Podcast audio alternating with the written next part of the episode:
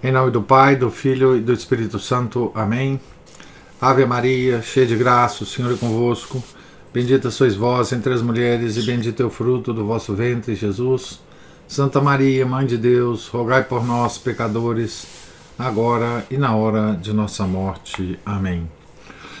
São José, rogai por nós. São Felipe Neri, rogai por nós. Santa Rosa de Lima, rogai por nós. Nossa Senhora de Fátima, rogai por nós. Em nome do Pai, do Filho e do Espírito Santo. Amém. Bom dia a todos. Nós estamos aqui na página 209 da biografia de São Francisco Sales, escrita por Ramédé de Magerie. É, eu vou voltar dois parágrafos anteriores para a gente continuar a leitura de hoje. Né? Na página, no pé da página 208. Para uma, uma alma que se eleva a tais alturas, não há mais, parece-nos, senão um grande perigo a temer. O orgulho, a tentação própria das culminâncias. É por esse motivo que a humildade constitui o alicerce e a base de toda a vida cristã e, mais particularmente, de toda a vida que tende à perfeição na ordem sobrenatural. Deve ser também o fundamento e a base sobre que deve assentar o edifício de nossa piedade, a fim de que o homem se humilhe sempre na mesma proporção em que se eleva, e quando a alma se vizinha dos mais altos cimos da santidade, a humildade atinge as últimas profundezas.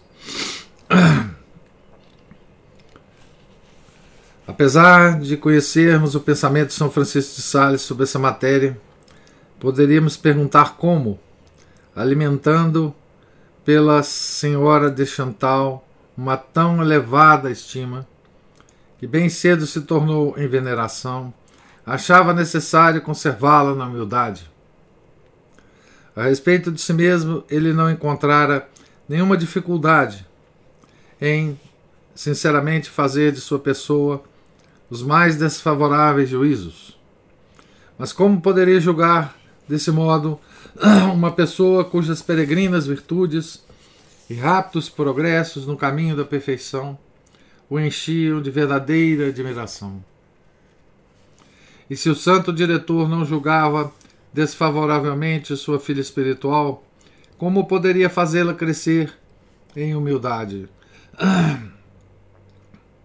Nosso santo sem muito filosofar. Trabalhou nesse sentido com vigor extremo e desde cedo alcançou resultados maravilhosos. A senhora de Chantal, desde o primeiro ano de suas relações com o novo mestre de vida espiritual, pediu-lhe que lhe dissesse alguma coisa sobre essa virtude tão desejável, e ele respondeu-lhe em uma carta que sua penitente acolheu com especial carinho de modo que tornou a lei de sua vida uma virtude que lhe era inculcada como própria das viúvas. Abre aspas.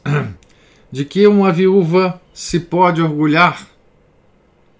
Já não possui mais a integridade, que dá o máximo valor ao seu sexo, de acordo com o modo de julgar do mundo. Não tem mais o marido, que era sua honra e do qual tomou o nome. Que resta mais de que se gloriar senão em Deus? No jardim da igreja, as viúvas são comparadas às violetas, flores pequeninas e humildes, de cor não brilhante, de odor não muito forte, porém de maravilhosa suavidade. Que bela flor a viúva cristã!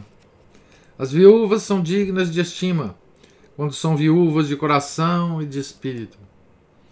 Que quer dizer viúva, senão destituída e privada, isto é, miserável, pobre e cativa. Ora, a virtude da humildade cristã não é senão o conhecimento dessa miséria e dessa pobreza. É o amor em contemplação com Nosso Senhor Conheceis que sois uma pobre viúva insignificante? Amai essa insignific insignificante condição. Glorificai-vos de não ser nada. Ficai satisfeita porque vossa miséria serve de objetivo à bondade de Deus para exercer a sua misericórdia. É assim que caminhamos pelos baixos das virtudes pequenas e humildes. Isso é uma carta, né? De São Francisco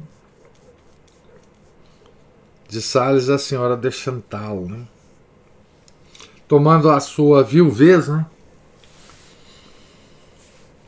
Como mote, né? Para falar da, da humildade, né? Quando, fecha aspas para o nosso santo. Quando lhe recomenda que, de ordinário, não se perturbe com as perturbações interiores, é ainda uma consideração de humildade que apresenta. Abre aspas. Vosso espírito experimenta perturbações. Não é grande maravilha que o espírito de uma pobre viúva seja fraco e miserável. Seja fraco e miserável. Aqui deve ser uma pergunta, né? Mas que quereríeis então que ele fosse? Algum espírito forte? Constante? Varonil? Ficais satisfeita de que o vosso espírito esteja de acordo com a vossa condição. Coisa extraordinária, né? Está falando das perturbações interiores, né? Por que, que você se surpreende né, com suas perturbações inferiores?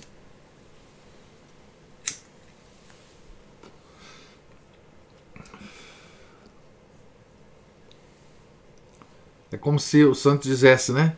O que, que você está pensando que é para ficar livre de perturbações interiores, né?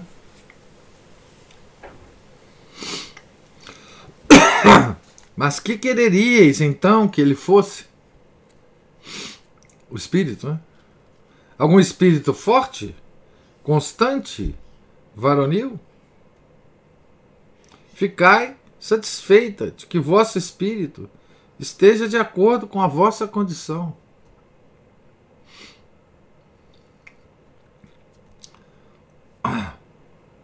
Nós falamos um pouco disso ontem, né? Da gente ficar impressionado com as nossas perturbações, com as nossas quedas, né?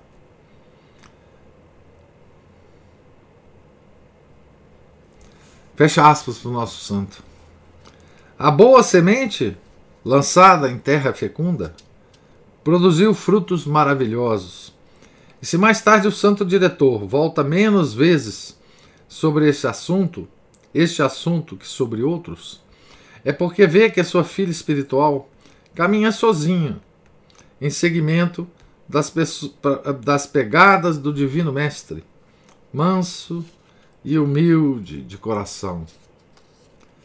Admirável humildade de Santa Chantal revela-se a cada passo da sua vida. Em matéria de obediência, mostra-se simples e pronta, sem opor reflexões e objeções às menores indicações do Santo Guia.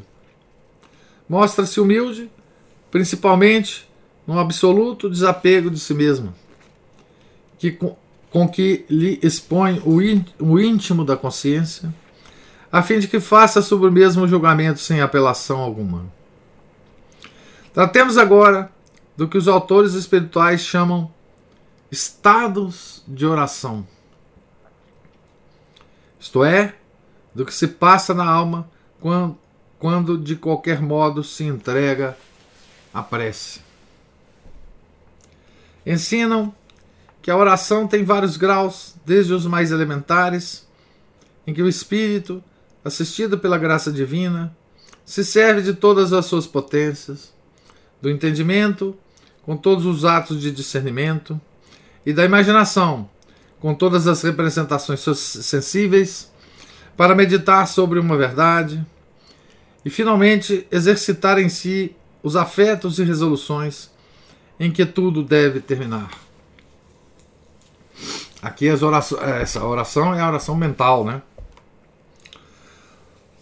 Há também os graus mais elevados em que a alma, sem o emprego de raciocínios e de estudos, sem reflexões de espécie alguma, sem atos distintos dos sentimentos ou dos pensamentos, se conserva recolhida diante de Deus, a Ele unida e nele abismada, não aspirando a outra coisa senão que a vontade divina se cumpra em todas as criaturas.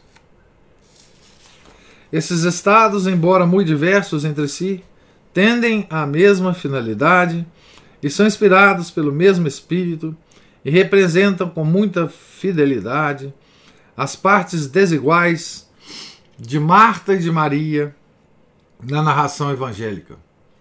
De novo, né? A, Marta e Maria é, servindo quase como uma metáfora aqui, né? As duas irmãs, né?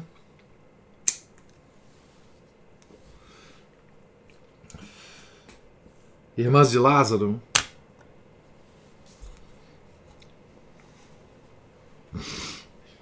Aqui também nós podemos lembrar né, a leitura que nós fizemos de Santa Catarina de Sena, né? Ah, onde Deus comenta sobre esses estados de oração, né? E o nosso, a nossa a próxima santa é, da qual nós vamos ler, vamos ler a biografia, Santa Teresa, né? É mestre também. Marta e Maria. O mais elevado desses estados não tem caráter de permanência absoluta e não deve ser procurado com esforço como se a alma o pudesse atingir e nele permanecer por sua própria força. Esse estado deve ser recebido como uma espécie de impressão divina, que é preciso conservar fielmente, tanto quanto Deus o faça durar. Espécie de carimbo, né? Na alma. Santa Chantal, segundo narram seus biógrafos, estava destinada a esse grau mais elevado de oração, que lhe devia tornar a existência terrena em uma oração quase contínua. Em 1607, seguindo os conselhos imprudentes de uma carmelita, foi prematuramente impelida para o grau superior de oração. São Francisco de Sales, com perfeita sabedoria, a conduziu firmemente dos graus elementares aos mais elevados. Há uma lição de humildade na direção que lhe ministrou, que lhe ministrou. Palavras do santo. Talvez não necessitem servir-se da imaginação nem do entendimento aqueles que já estão muito adiantados na montanha da perfeição. Mas a nós outros, que ainda nos encontramos na planície, se bem que muito desejosos de subir, penso que convém servir-nos de todas as potências e também da imaginação. Aqui foi uma carta de abril de 1608. Nós outros, ele também se incluindo aqui, né? Fecha aspas para o nosso santo. Assim conservava ele, para nos servirmos de uma expressão muito sua, o pássaro preso à percha. Se, porém, não queria uma perfeição que pusesse a humildade em perigo, também não queria que a humildade paralisasse o voo das almas, indefinidamente, e prendesse, no, e prendesse nos vales as que Deus chamava para as cumeadas. Quis que a senhora de Chantal começasse pelo papel de Marta. Mais tarde veio o tempo em que lhe disse, abre aspas, por que quereis desempenhar o papel de Marta, se Deus nos fez compreender que Ele mesmo quer que desempenheis o de Maria. Vossa oração de simples entrega a Deus é extremamente santa e salutar. É preciso que nunca tenhais disso a menor dúvida. Depois que examinarmos bem e reconhecermos que Deus nos quer conservar neste grau de oração, outra coisa não devemos fazer senão aí permanecer tranquilamente. Fecha aspas. Virá também outro tempo, no qual, depois de a haver conservado no século, para crescer em renúncias e florescer em virtudes, tomá-la-á pelas mãos, a fim de conduzi-la ao supremo desapego, que só se encontra no estado religioso. Então, aqui nesse estado, é, é que a, a, uma alma chega na, na, no caminho, na, na, vida espiritual, né? Aqui sim é muito importante o diretor espiritual, né? Porque esses fenômenos místicos da mística católica, né? São muito elevados e podem ser, muitas vezes, usados pelo demônio. Então é muito importante ter um diretor para ajudar no que se chama discernimento dos espíritos. Né? Discernimento dos espíritos. E aqui, São Francisco dá essa garantia, né? A Santa Chantal, né? Vossa oração de simples entrega a Deus é extremamente santa e salutar. É preciso que nunca tenhais disso a menor dúvida. Essa é a garantia, né? Depois que examinarmos bem e reconhecermos que Deus nos quer conservar nesse grau de oração, Outra coisa não devemos fazer senão aí permanecer tranquilamente. Essa é a garantia que o diretor espiritual dá para o dirigido, né? Aqui, capítulo 2, então, né? Capítulo 2 dessa, dessa, enfim, parte é, da ordem da visitação, né? Então aqui nós vamos chegando à próxima fundação da ordem. Né? Quando São Francisco de Sales tomou a seu cargo a direção espiritual da Senhora de Chantal, ambos não tinham outro intuito além da própria santificação no século. De, Santa Chantal, né? Foi somente um ano mais tarde que a ideia de vocação religiosa apareceu nas conferências espirituais. A, a primeira palavra que foi pronunciada sob a forma de uma vaga aspiração, o santo diretor respondeu com uma certa solenidade própria de um homem que fala influenciado por uma inspiração superior. Abre aspas. Sim, um dia deixareis todas as coisas. Vireis a mim e eu vos colocarei em um estado de completo desprendimento de todas as coisas por amor de Deus. Fecha aspas. Ditas essas palavras, nada mais lhe perguntou.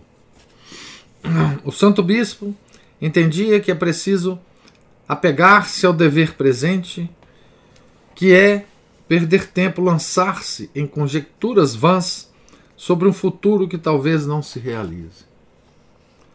Dizia mais, abre aspas, não haver nada que impeça tanto de nos aperfeiçoarmos em nossa vocação, como aspirar a outra. Fecha aspas. Com certeza, ele julgava então que os deveres de mãe cristã, que eu era o da senhora Chantal, estavam ainda muito distante de seu termo, para que ela pudesse, naquela época, pensar em mudança de estado de vida. Por isso, a direção espiritual permaneceu independente dessas longínquas previsões.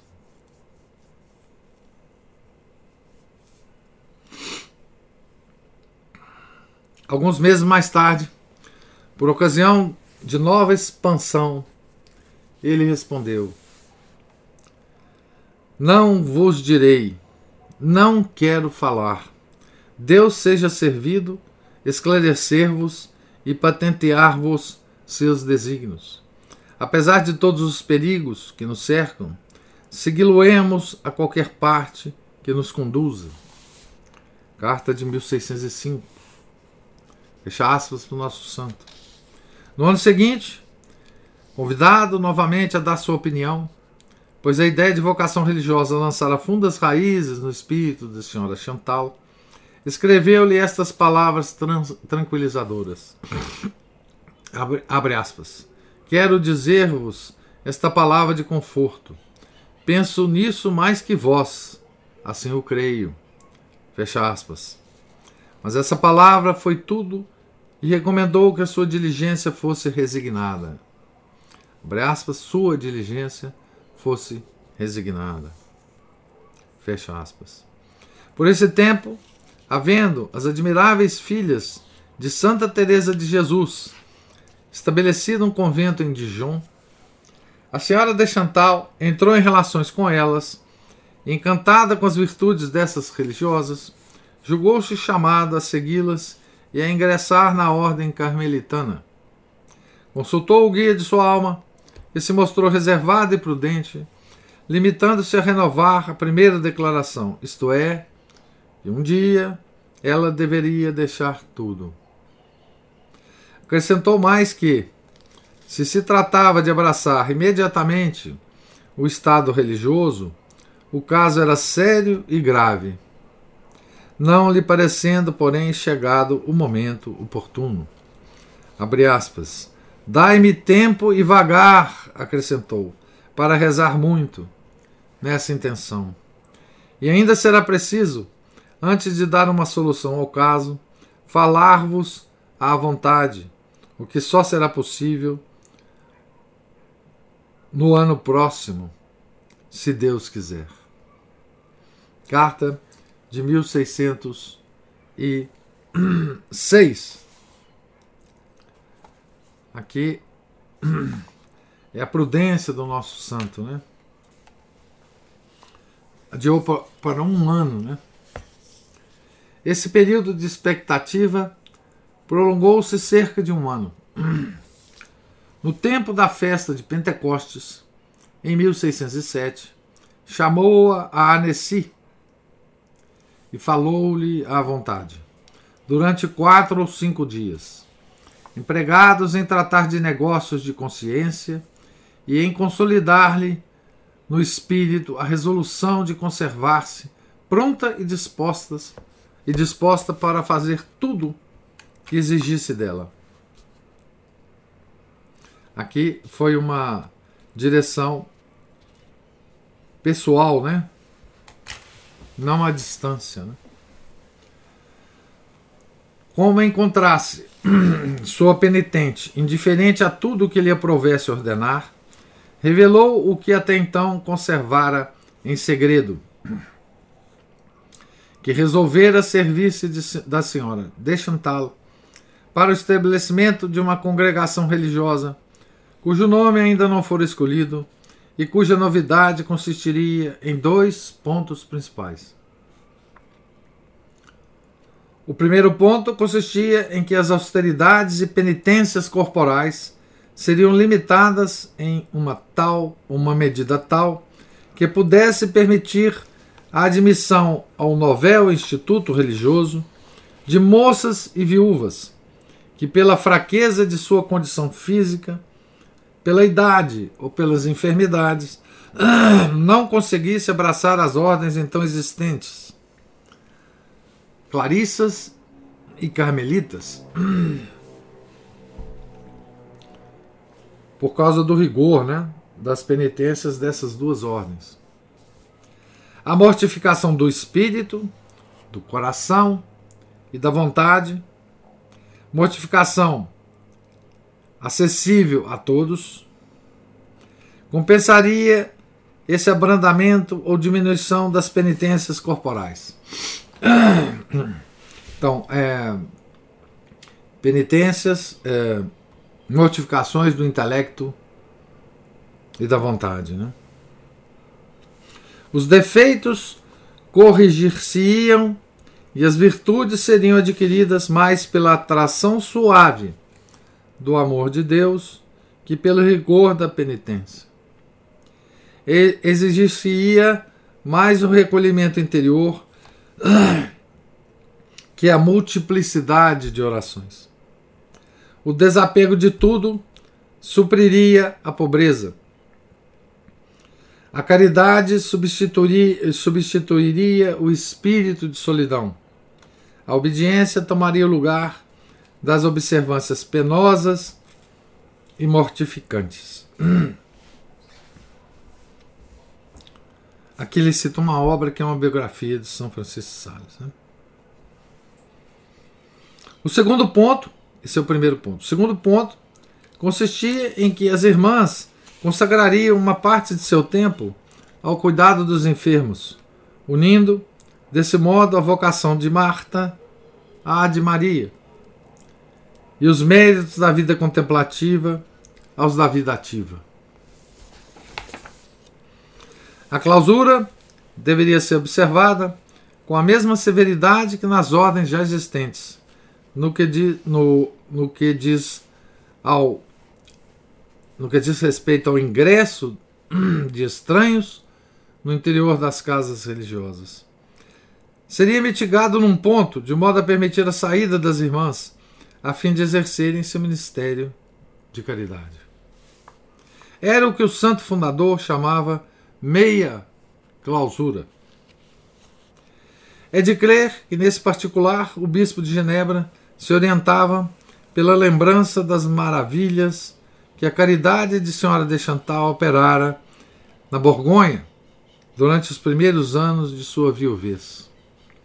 São Francisco de Sales ligava tão importante a importância a essa inovação, pois assim se poderia chamar tal coisa naquela época, na França, que seu primeiro cuidado foi colocar a futura congregação debaixo da proteção de Santa Marta. Coisa incrível, né? A senhora de Chantal teve um pensamento que ao santo bispo pareceu mais acertado de denominar a nova ordem Visitação de Santa Maria, nome que de si mesmo exprime tudo. Escoaram-se três anos antes da realização de um projeto tão maduramente preparado. A senhora de Chantal havia cumprido e ainda poderia continuar a cumprir todos os deveres de mãe sua filha mais velha casara-se com, o barão, eh, com barão de Torrens, irmão de São Francisco de Sales. E poderia tomar consigo o irmão que restava. Seu filho, que atingira a idade em que necessitava de uma direção enérgica e viril, encontrara dois pais em seu avô e em seu tio, André Frémiot, arcebispo de Burges. Seu venerando pai, ainda que com o coração dilacerado, aceitou o sacrifício de desprender-se de sua filha, dando belo e grande testemunho de magnanimidade cristã. Abre aspas. Uma vez que Deus quer tomar a minha filha para seu serviço neste mundo, e por esse caminho conduzi-la conduzi à glória eterna, quero demonstrar que prefiro o seu contentamento e a tranquilidade de sua consciência às minhas próprias afeições. Fecha aspas. Não teve a bênção do Pai. Né? A senhora de, Chantal, sem delongas, partiu para Nessi, onde começou o ano de noviciado sob a direção de São Francisco de Sales, com as companheiras que o santo atraíra de vários pontos da Saboia e da França, animadas todas do mesmo ideal. O berço da ordem da visitação foi chamado Casa da Galeria, por causa de uma galeria coberta que havia em redor da casa e do jardim. Ainda hoje, esse nome é recordado com todo carinho nas memórias da Ordem da Visitação. Essas memórias da Ordem da Visitação vão ser analisadas e muito um pouco descritas por nós na outra biografia do santo que nós leremos em seguida. Principalmente é, essas memórias em, que dizem respeito a as visitas que o São Francisco de Sales fazia na ordem da visitação para um, um diálogo não é? é? com as noviças e com as, as freiras. Né? É, frequentemente, né? ele passava na galeria muitas vezes por semana para conversar, né? para dirigir. E essas freiras é, anotaram esses diálogos, esses entretenimentos né? que o santo é, fazia com elas. Nós vamos ver muito dessa dessa atividade do santo na próxima biografia.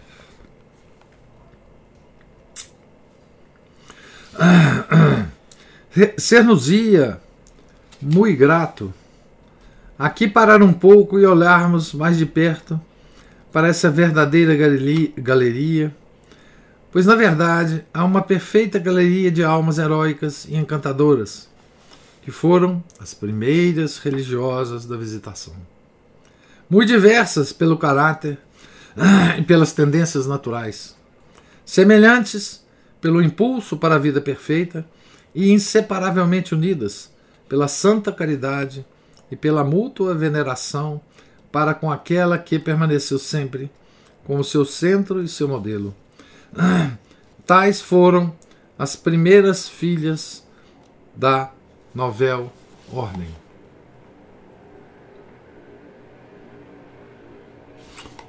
Eu vou eu vou parar aqui, sabe? Vai ser um ponto é, bom para a gente parar. Porque talvez, talvez não. Vocês me deem um pouco mais de tempo hoje, porque nós vamos terminar essa biografia hoje, então. Vamos ver se a gente consegue. Falta pouco, né? Citar-lhes o nome exigiria retratar-lhes as virtudes, e para tanto precisaríamos ajuntar novo livro ao presente. Foi a esse pequeno, seleto e abençoado grupo de almas generosas que o nosso santo dispensou, durante os anos seguintes, o melhor de seu coração e de sua doutrina em interminas conferências espirituais, que suas piedosas filhas recolheram e coordenaram sob o nome de Entretien. Foi grande parte para o uso das mesmas que compôs o admirável Tratado do Amor de Deus.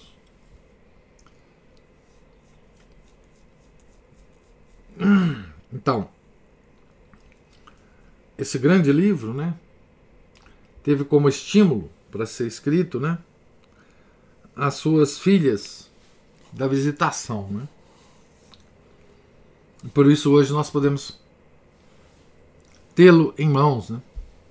Quer dizer, isso é uma graça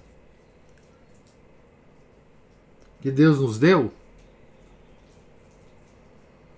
né? É, por meio da fundação da Ordem da Visitação. Né? Então, ter esse livro na mão, hoje, né? por ter esse livro na mão, nós devemos agradecer muito a Deus, ao nosso santo e à ordem, à fundação da ordem da visitação, né? Devemos agradecer a Santa Joana de Chantal, né? Esse livro. Veja que coisas. Que coisa extraordinária, né?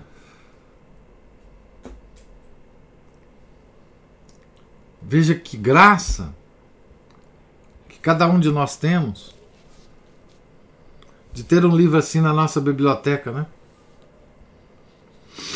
Ah, que graça que nós temos de poder lê-lo, né? É, as, nós normalmente a gente não, não pensa nisso, né? É, de um livro como uma graça, né? Esse especialmente Deus deu ao mundo por causa dessa ordem, né? Que ele queria fundar, né? E hoje chegou até nós, né? Quantos, quantas pessoas nós temos que agradecer, né? Pela preservação desse livro, pela tradução do livro na nossa língua, né? Pela pela vontade de lê-lo, pelo esforço de lê-lo, pelo esforço de compreendê-lo, pela graça de compreendê-lo, né? pela graça de podermos comprá-lo. Isso tudo resumido num simples livro, né? Embora grosso, pesado, né? Mas está aqui na nossa biblioteca, né? E nós temos agora, mais ainda, estímulo para lê-lo. Né? É um livro que a gente pode considerar que Deus quis que chegasse na nossa biblioteca. Né? Em quantas bibliotecas esse livro está ausente, né? E foi um livro escrito para as freirinhas da ordem da visitação. Ou pelo menos por estímulo a elas. Né? Por estímulo delas, desculpe. Então foi em grande parte para uso das mesmas, das freirinhas, que compôs o admirável Tratado do Amor de Deus. Então nós somos intrusos aqui. Pela vontade de Deus, né? Somos intrusos. Né? Estamos lendo como intrusos uma instrução elevadíssima de São Francisco para as suas filhas espirituais, né? Quem quiser saber o que é progresso na vida espiritual e na santidade, deverá ler com a máxima atenção e recolhimento tudo quanto nas obras e na correspondência de São Francisco de Sales se refere a essa humilde família espiritual que teve começos modestos, mas que foi chamada a um desenvolvimento tão belo e a tão altos destinos na história da igreja.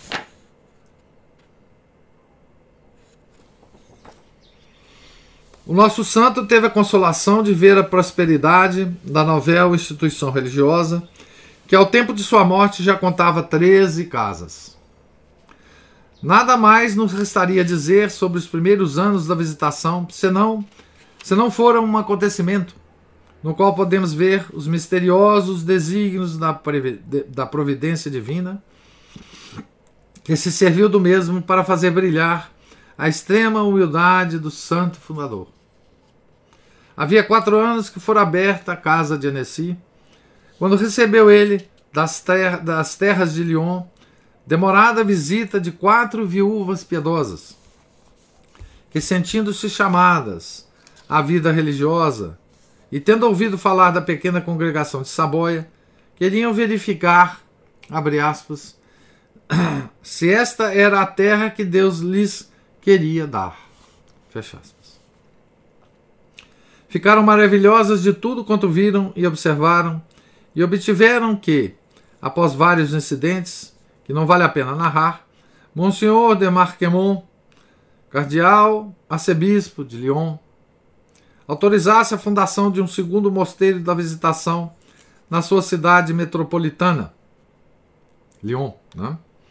Alcançaram também que São Francisco de Sales enviada, envi, enviasse Madre Chantal com algumas companheiras para o início e abertura da nova casa. Apenas instalada e canonicamente ereta, a visitação de Lyon se deparou com uma dificuldade inesperada. O arcebispo proibiu a visita aos doentes, impôs a clausura rigorosa e pediu que o nome de visitação, que já não correspondia à realidade, fosse substituída pelo de apresentação.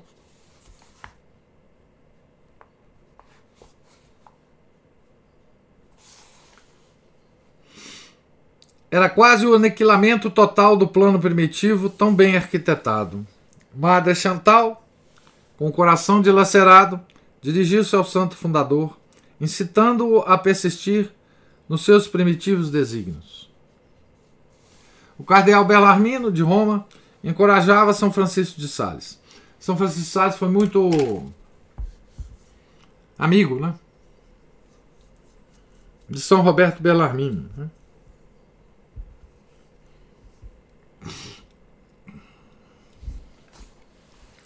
Houve trocas de mensagens e até mesmo um encontro pessoal entre os dois prelados. Monsenhor de Marquemont permaneceu inflexível e deu a entender que se as alterações por ele propostas não fossem aceitas, ele fecharia a nova casa, pois era tão senhor de Lyon quanto o bispo de Genebra o era de Annecy.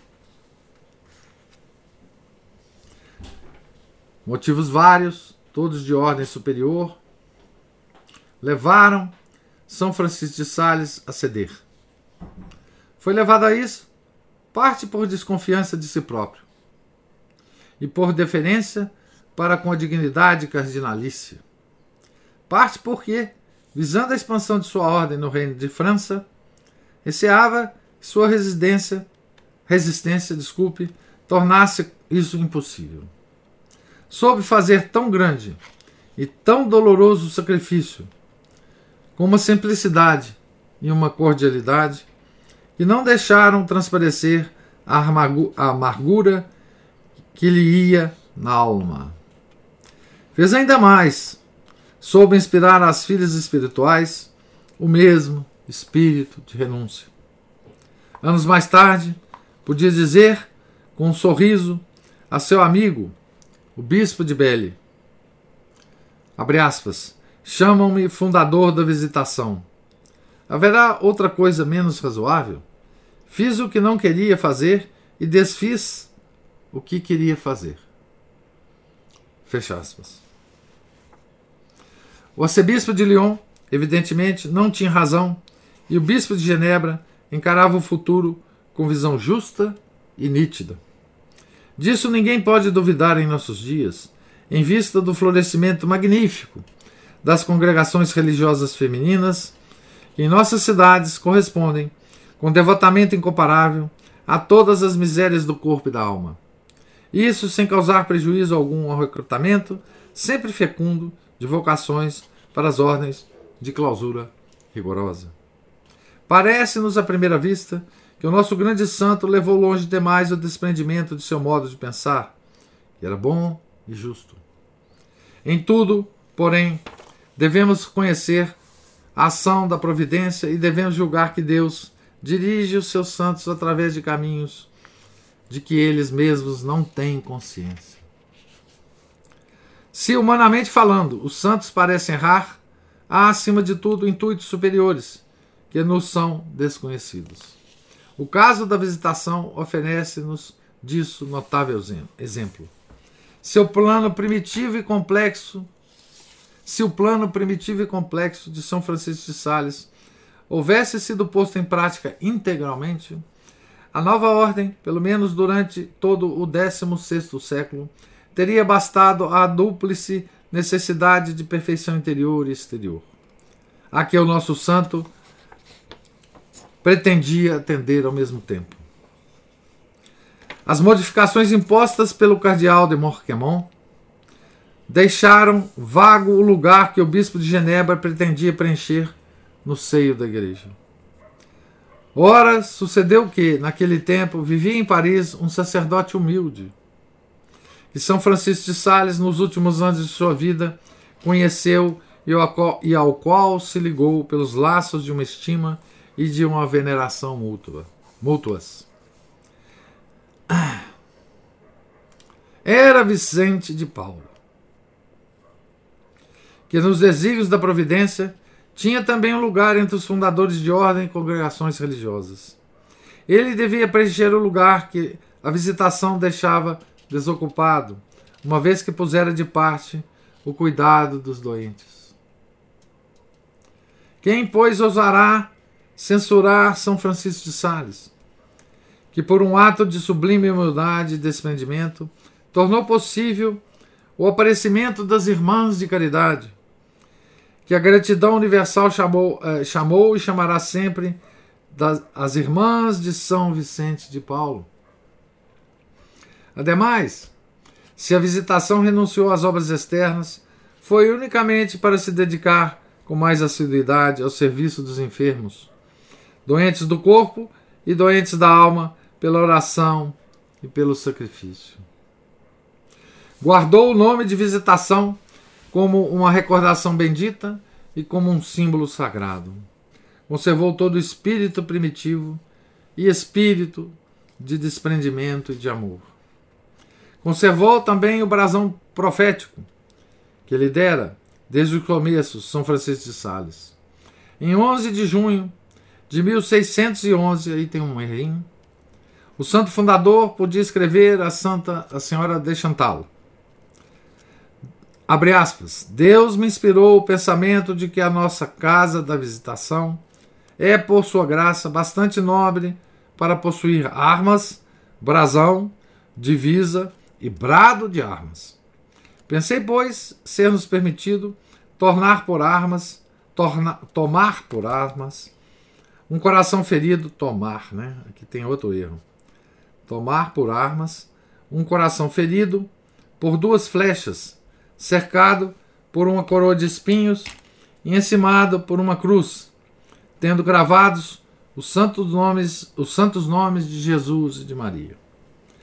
Na verdade, nossa pequena congregação é uma obra dos corações de Jesus e de Maria o Salvador agonizante deu-nos a vida pela abertura de seu sagrado coração. Fecha aspas. Até o presente, a visitação não deixou de ser para milhares e milhares de almas a escola das virtudes heróicas que o santo fundador aurira na fonte divina. Quando, 52 anos após a morte e nove depois da canonização de São Francisco de Sales, o Divino Salvador quis revelar aos homens as promessas e as misericórdias de seu coração e manifestar quanto amor e quantas graças reservou para os indivíduos e para as nações que corresponderem aos seus misericordiosos intuitos. Foi a uma humilde religiosa da visitação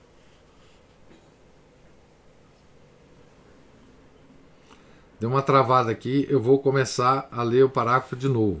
Não sei onde que foi travado, né? Até o presente, a visitação não deixou de ser para milhares e milhares de almas a escola das virtudes heróicas que o santo fundador aurira na fonte divina.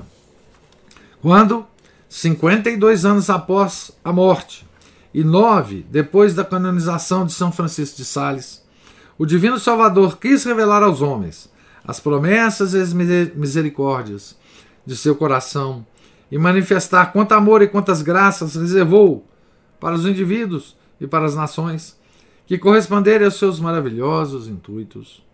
Foi a, humilde, foi a uma humilde religiosa da visitação de Paré Lemonial que ele escolheu para intérprete de suas divinas mensagens. Margarida Maria, que a igreja elevou às honras dos altares, oferece-nos um testemunho autêntico das bênçãos divinas derramadas sobre a obra que fora fundada pelo grande apóstolo do amor divino nos tempos modernos. Então aqui termina o nosso livro, né? E com essa pequena menção, né? A, a Santa Joana de Chantal e a fundação da ordem, né? Da visitação. Então, Deus, cujo desígnio era oferecer ao mundo, né? Uma devoção nova, pública, nova, né? É, escolheu, né? estimulou a, a fundação da Ordem da Visitação para que nesta ordem fosse, por meio dessa ordem, fosse re, re, re, revelada ao mundo essa nova devoção. Não é? É, tentou também, através dessa mesma religiosa, salvar a França é? da Revolução. No mesmo século XVII, em que morreu é, São Francisco de Sales, nesse mesmo século, é, ele tentou salvar a dinastia dos Bourbons, né? mas não conseguiu. Não conseguiu, infelizmente. Mas conseguiu a espalhar a devoção pública do Sagrado Coração de Jesus, né? Então, toda primeira sexta-feira, né? Para quem faz essa devoção, os nove primeiras sextas-feiras, é bom lembrar de São Francisco de Sales, né? É bom rezar, pedindo a sua intercessão, né? Porque foi através dele. Ele foi o escolhido, ele e Santa Joana de Chantal, né? é, para tempos depois, né, prover os meios para que Nosso Senhor então pudesse revelar essa penúltima devoção pública que Deus nos deu, né? É... E nesta devoção desde o nascimento dela, está conectado à devoção do Sagrado Coração de Jesus com o da Imaculada, Imaculado Coração de Maria. Né? Então, ele próprio diz, né?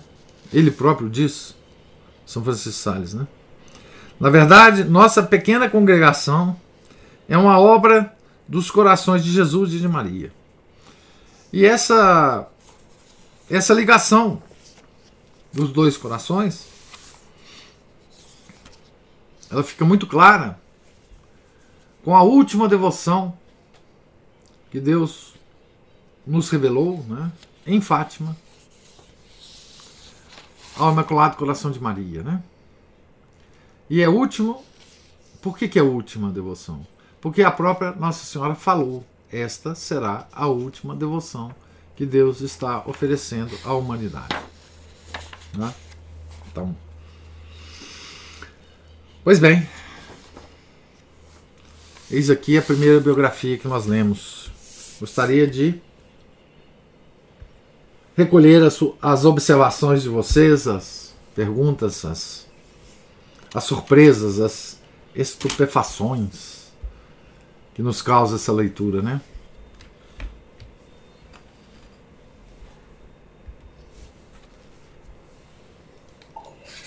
Eu fico encantada de ver como que um santo é amigo de outro santo. Tantos eram os santos naquela época. É é essa, esse encontro, né? São Vicente Paulo com, com São Francisco, né? É impressionante. Esses encontros são muito extraordinários para nós, né? Assim. É... E há muitos, né? Na, registrados, né? Como aquele de São Domingos São Francisco de Assis, né? Enfim. É, admiráveis os caminhos do Senhor, né? Admiráveis os caminhos do Senhor.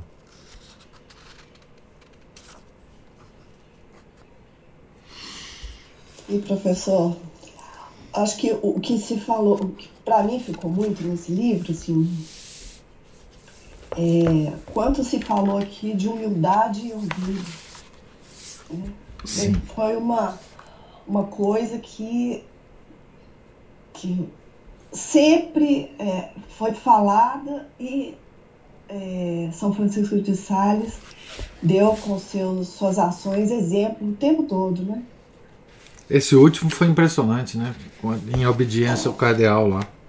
Uhum. Impressionante que provavelmente até às vezes, sei lá, tinha ouvido da fama dele, né? E, ah, certamente foi um né? ciúme, um ciúme entre dioceses, né? Uhum. Mas, mas isso tudo é Deus agindo em, através das causas segundas, né? E aí, baseado nisso, eu queria contar um outro caso aqui. Opa, isso é bom. Lá vem eu. Causos são bons. É. Um dia, dia desses aí eu saí pra, pra caminhar, né? Depois da leitura, tem alguns dias que eu vou fazer uma caminhada. E aí, eu fui pegar. O, geralmente eu vou rezando o terço. E eu gosto de rezar, de levar um terço que fica dentro do meu carro. Bom, eu cheguei na garagem, eu tinha feito algo que normalmente eu não faço, que é trancar o carro. Aí eu tive que voltar aqui dentro de casa para buscar a chave. E aí eu me distraí com alguma coisa e não peguei o terço. Eu já estava saindo pelo portão, já, eu tinha saído pelo portão da garagem, da, de casa, e comecei a subir a rua, quando eu falei o terço. Aí eu pensei assim, ah, mas hoje eu já. É, eu já rezei o rosário, vou, vou pensar em outras coisas. E fui subir, e subi. Estou lá fazendo a minha caminhada e tal, já estava quase terminando, quase na hora do trecho que eu volto para casa. Quando eu encontrei com quem? Com o Padre Jorge. Hum. Meu segundo pensamento, que primeiro eu não vou poder contar, mas o, o segundo pensamento, o terço Aí eu falei assim, nossa, por quê? Porque eu falei, nossa, que bonito, né? Se ele me visse caminhando. Ah, rezando. Eu, eu ia ganhar fama, eu ia ganhar fama. É? Junto ao padre. bonito pra minha imagem, né? É. Mulher piedosa. Não é? Anda rezando o terço. Aí eu falei, poxa, que ridículo. Sabe? Eu andando sem o terço. Eu, professor, vou dizer pro senhor, nesse tempo todo que eu faço essa caminhada, essa deve ter sido a única vez que eu não estava com o terço na mão. E eu ainda vou dizer uma outra coisa. Não, porque esse, esse, esse pensamento vem assim, é coisa de segundo. Ah, né? controlável. E, e eu vou dizer, o fato de eu ter visto isso em mim não fez desaparecer a sensação de pesar. Ela perdurou ainda. Eu falei, mas por que, que eu não estava com o terço? Por que, que eu não voltei? Sabe? Por que, que eu não voltei para pegar o terço? Olha, que coisa. É. Porque, porque eu, eu sei que eu sou uma pessoa orgulhosa. E, eu, e assim, eu fico com o meu orgulho, eu faço com o meu orgulho, é tipo, sabe quando você pega a mão de uma criança para atravessar a rua, ou quando você está andando na rua com uma criança, você dá a mão para ela e não solta, você segura firme ali. Você tem que estar tá mantendo o, o, o, controle sobre ela. Uhum. Né? Como? Porque a qualquer momento uma criança ela dispara, ela dispara atravessa uma rua, não é? Então, gente, então é isso que eu, eu fico de olho no meu orgulho o tempo todo. Porque se eu não ficar de olho, ele dispara. E eu e, e, eu estava ouvindo um, um, padre falando, porque nós estamos, como nós estamos na quaresma de São Miguel, tem vários padres fazendo umas pregações eu acho interessantes. E eu vi um citando São João da Cruz, dizendo o seguinte, que o, o demônio, quando ele percebe numa pessoa um fervor, é, ele, que esse fervor é passível de aumentar o orgulho daquela pessoa, o que, que ele faz? Ele instiga a pessoa a ficar mais fervorosa. É claro. Olha que coisa. É claro. Então, assim, até isso a gente tem que estar atento. É. É. Porque é uma coisa lícita o fervor. É. Até que ele, ele. Até que ele te cause orgulho. Orgulho. O Senhor disse outro dia, isso vai nos acompanhar até a sepultura, né? Vai. A vida inteira nós vamos ter que ficar com de olho, né? Atentos. Mas Ana Paula, é uma graça que você esteja atento, atenta a seu orgulho. Isso já é uma graça. Quantas pessoas não têm isso? Né? Quantas pessoas não percebem isso? Isso, esse, essa sua rápida percepção do orgulho, ela já é uma graça enorme. Porque mesmo que você continuasse sob a ação do orgulho, você estava continuando sob a ação do orgulho, usando aqui a expressão de São Francisco de Sales, essa era uma perturbação da parte inferior da alma. Mas a sua parte superior já tinha detetado. Então, assim, o que, que o São Francisco de Sales fala? Deixa a parte inferior ficar confusa. Deixa ela ficar lá. A sua parte superior da alma já detetou. Então deixa, deixa a coisa correr. Não filosofemos sobre os nossos males, não é isso? Não filosofemos sobre os nossos males. Deixa correr. Você já percebeu o ataque do orgulho? Deixa ele lá fazer confusão. O, a sua parte superior já percebeu.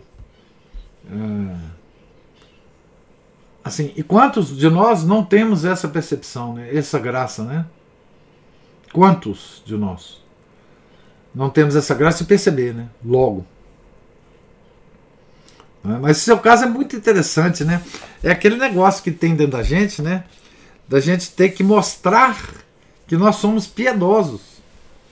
É, essa, é, isso aí é impressionante, né? Ataca todo mundo, né?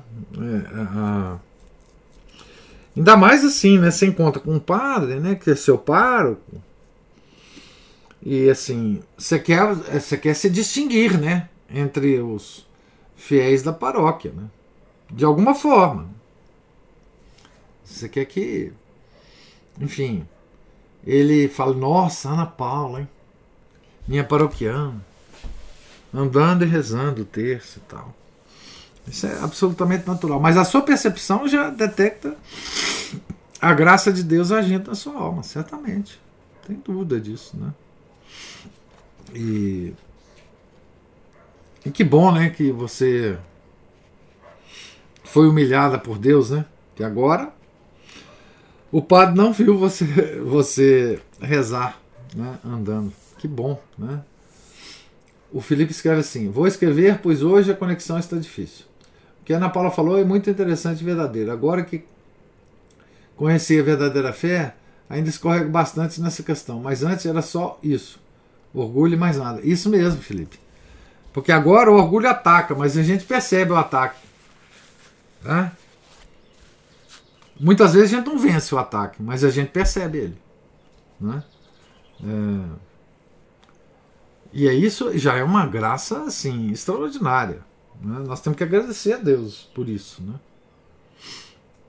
por essa percepção. Né? É, enfim.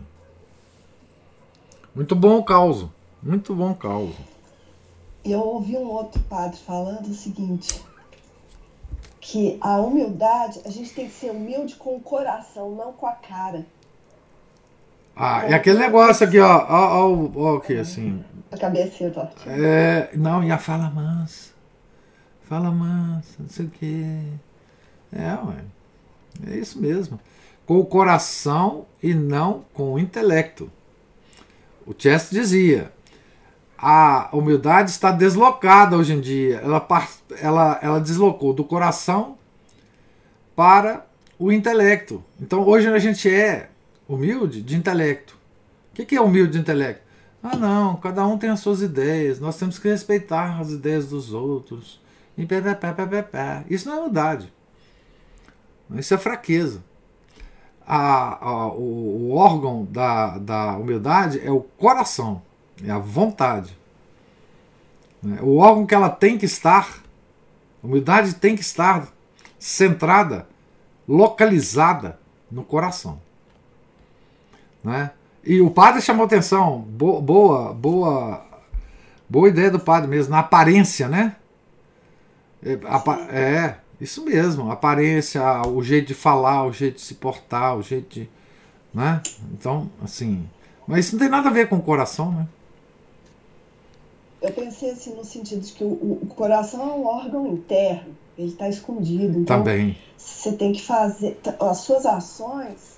Não tem que, é aquela coisa, né? Que a sua mão direita não, não sabe que a esquerda fez. Você tem que fazer as coisas né, escondido. Escondido. Né? Não é. Para Deus. Para Deus. A, isso. A cara, a aparência, o fato de você falar alto ou baixo, o fato, enfim, todos os fatos, né? O fato de você ter uma cara fechada ou não. Porque isso é uma coisa natura, da natureza humana de cada um, né? É, isso não tem nada a ver com humildade. Nada a ver com humildade. Né? É, você pode encontrar Aliás, é o que eu falo, né? A gente nunca deteta humildade em ninguém. Quando a gente deteta, a gente tem que falar, epa, esse, pode ser que esse cara não seja humilde, né? Eu estou detetando. Né? Assim, isso aí é, é fundamental, né? Mas a Cristina levantou a mão. Eu estou pensando aqui, professor, o que, que seria mais danoso para nossa alma o orgulho mundano, pelas nossas realizações tão desprovidas é, da intenção de atender a Deus, de amar a Deus, ou essa percepção da Ana Paula, tão profunda, né? Porque é, é uma sensibilidade dela, né? Tá, tá se dedicando né, à vida de oração e tem em si mesmo mas esse orgulho mundano que a gente tem praticamente, ele ocupa a nossa vida, né? Ah. De todas essas pequenas coisas do mundo que a gente faz e tem pequenos sucessos e se orgulha disso, o que seria mais danoso para nós? Segundo Chesterton, o Chesterton tem um texto bonito sobre orgulho. Bonito, muito bonito, muito profundo. Segundo Chesterton, é, a pior forma de orgulho é você se orgulhar da própria bondade. Você ter orgulho de, por, do fato de você ser bom.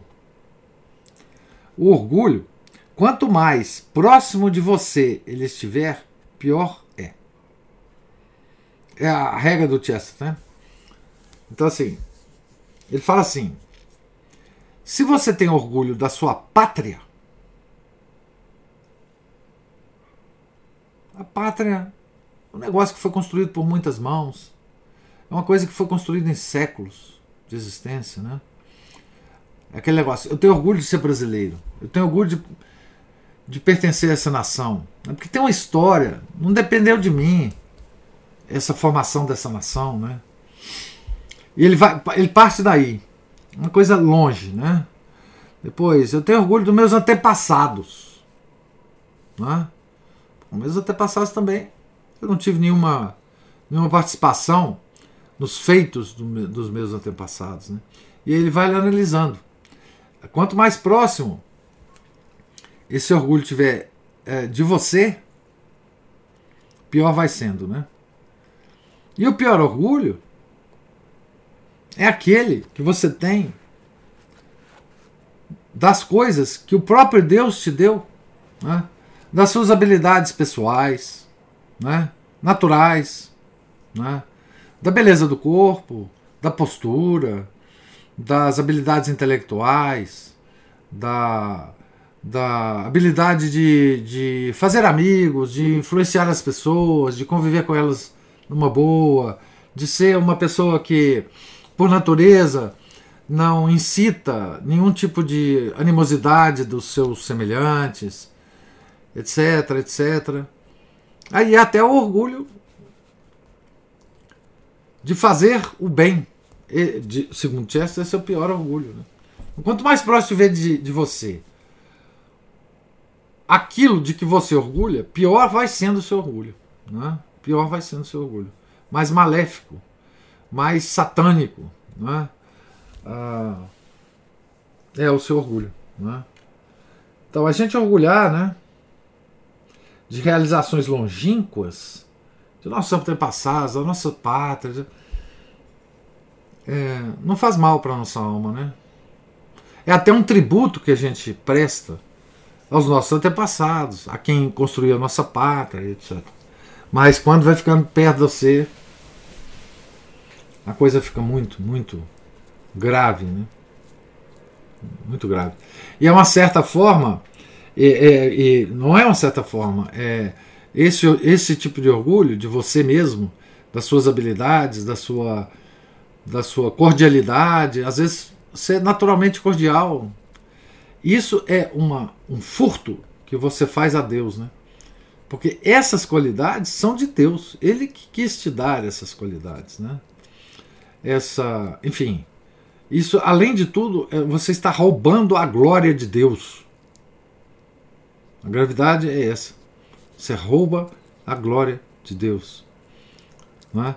É, porque Ele que está manifestando a sua glória em muitas das coisas boas que você tem e aí você considera essas coisas como suas e como mérito próprio, aí a coisa vai por água abaixo. Né?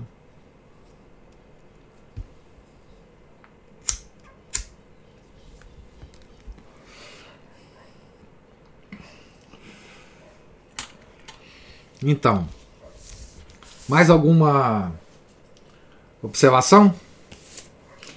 Então, se com essa biografia nós já temos tanta coisa para pensar, né? É, nós vamos ainda ver uma outra biografia desse santo, sabe? Que vai completar, de certa forma, a nossa visão, né? De São Francisco, né? É, que é a escrita por Jacques Leclerc,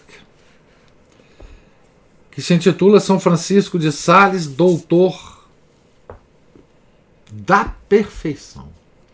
Lembra que essa que a gente acabou de ler tem um subtítulo: Bispo de Genebra e Doutor da Igreja.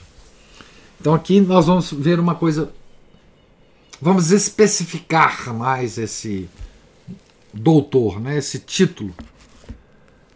Doutor da Perfeição. Então é essa esse é o, o livro que a gente vai começar a ler amanhã, né? É, se Deus quiser. Então é um livro que foi escrito mais ou menos na mesma época deste outro, né? 1900 e na primeira segunda década do século 20, né? E vamos dizer assim, essa biografia ela é um pouco mais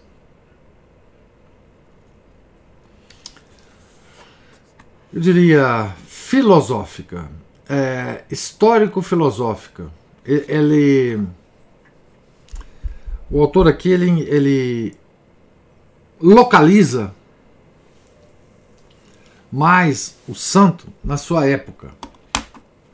É, e as influências que ele recebe da época e as influências que ele é, realiza na sua própria época, né? Formação dele, enfim, toda. É, esse autor, deixa eu ver aqui, o, o, o, autor que nós acabamos de ler, eu não sei se eu tenho essa. Essa. Eu não tenho, eu não sei quando que é o Amadé de Margerie. É, sei, eu sei. O Amadeu de Margerie, ele viveu de 1825 a 1905. Tá certo?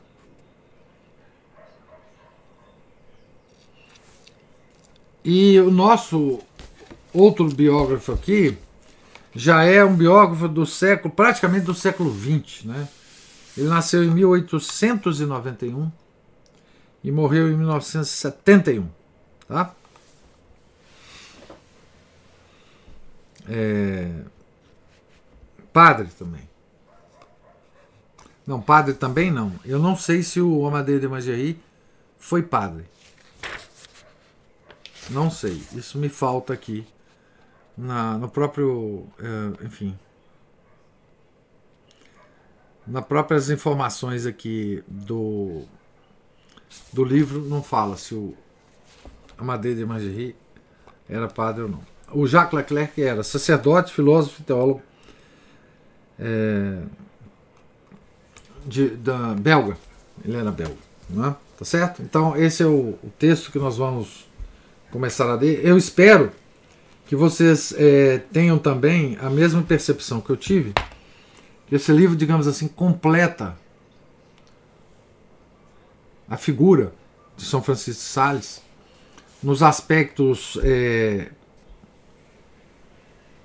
históricos, filosóficos, psicológicos do nosso santo, sem deixar de, de, de falar de toda a obra dele, espiritual, etc. Vocês vão ver que. E aqui nós vamos ter outras, outras, outras é, dimensões da obra espiritual dele, certo? É o que eu espero que vocês percebam também. Tá certo? Então, amanhã então nós começaremos este outro livro. Até que a gente tenha a tradução da, dizem, da biografia clássica de São Francisco de Sales, que foi escrita pelo padre Francis Trochu, do qual nós lemos a biografia de Santa Bernadette. Né? Ele também tem uma biografia de São João Maria Vianney, mas essa de São Francisco de Sales nós, infelizmente, só temos em francês. Né? Talvez em inglês tenha sido traduzido, mas enfim. Pois bem, mais alguma observação? Então, Deus lhes pague presença, paciência, as observações, os causos, tá certo? Deus lhes pague tudo isso, né? É, tenham todos um santo dia que é a festa de Santa Rosa de Lima, padroeira das Américas, dominicana. É... Fiquem com Deus. Certo? Em nome do Pai, do Filho, do Espírito Santo. Amém. Ave Maria, cheia de graça, o Senhor é convosco. Bendita sois vós entre as mulheres, e bendito é o fruto do vosso ventre, Jesus. Santa Maria, Mãe de Deus, rogai por nós, pecadores, agora e na hora de nossa morte. Amém. São José, rogai por nós. São Felipe Neri, rogai por nós. São Francisco de Sales, rogai por nós. Santa Joana de Chantal, rogai por nós. Santa Rosa de Lima, rogai por nós. Nossa Senhora de Fátima, rogai por nós. Em nome do Pai, do Filho do Espírito Santo. Amém.